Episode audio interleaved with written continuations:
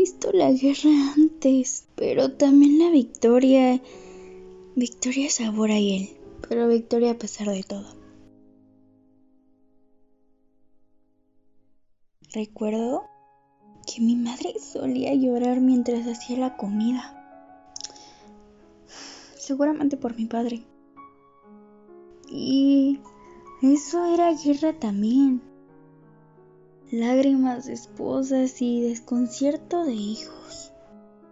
Cuando finalizó la gran guerra, mi padre volvió a casa. No habló por semanas y luego una tarde lo oí entre murmullos decir, no ha quedado nada y les han quitado todo. Y se rió suavemente con la mirada perdida.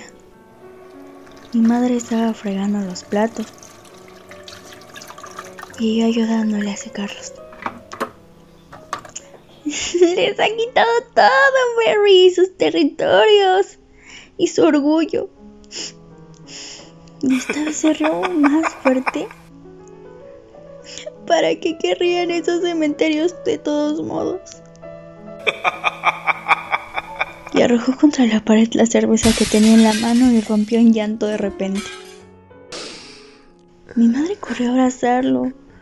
Lo llevó a su regazo mientras lo arrollaba suavemente y, y yo tan solo pude analizarlos a distancia, paralizada.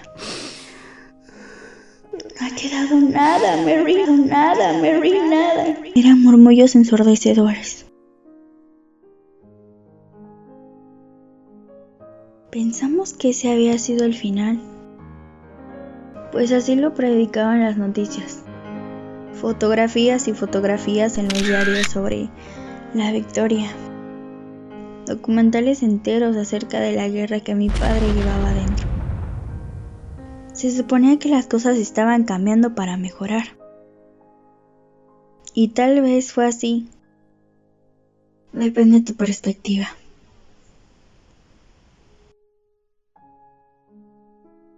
Hacía años que repartía el periódico en la zona donde vivía.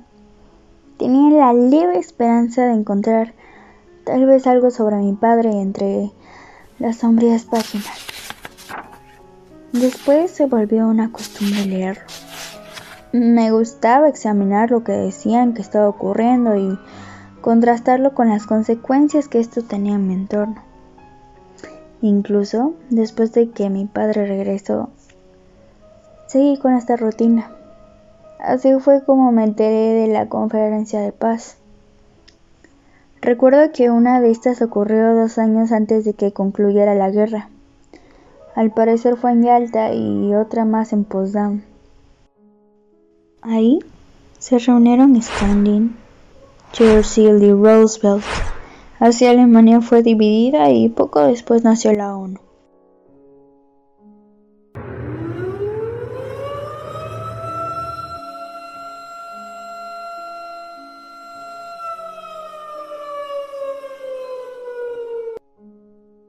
Oí hablar del cáncer que eran los nazis, tanto adultos como niños. Alemania estaba completamente marginada y... Eso estaba bien, ¿no? Ellos habían sido los malos. ¿No? Todos ellos. Aunque la culpabilidad y la pesadumbre que habitaban en mi casa me hacían pensar que esto solo era una forma de justificar lo hecho para poder sobrevivir y, y si lo reflexionas es algo inevitable.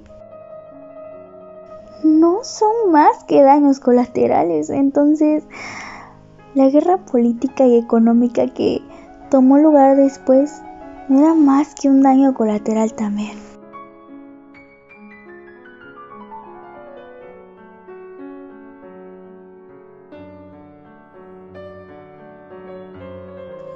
¿Sabes?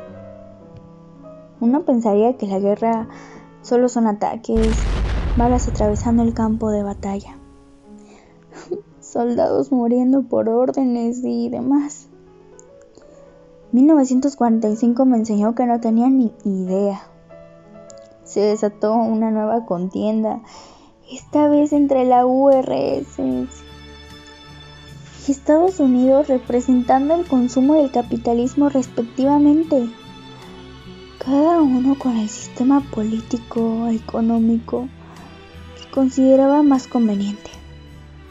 Dos gigantes echando un pulso sobre quién controlaría, quiero decir, ayudaría a qué países. Propaganda por todos lados, y quiero decir todos lados.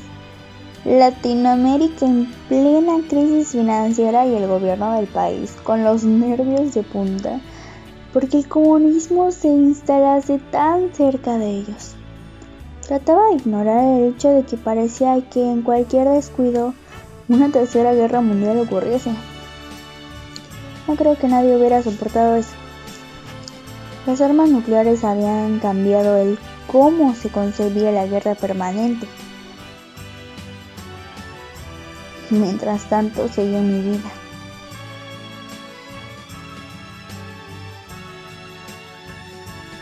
Saliendo con mis amigos, estudiando, escuchando a mi madre darme sermones.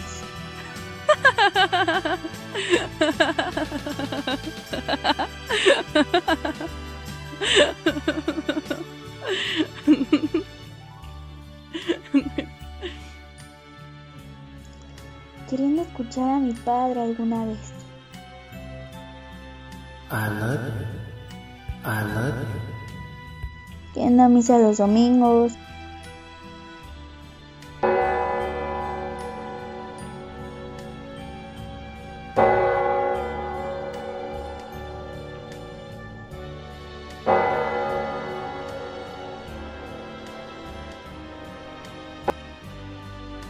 Viendo películas sobre espías rusos, leyendo el periódico, viendo cómo la ONU prometía paz, escuchando a Frank Sinatra en la radio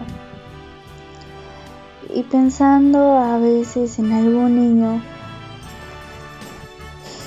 como yo que he tenido la desfortuna de nacer del lado equivocado de la cortina de acero.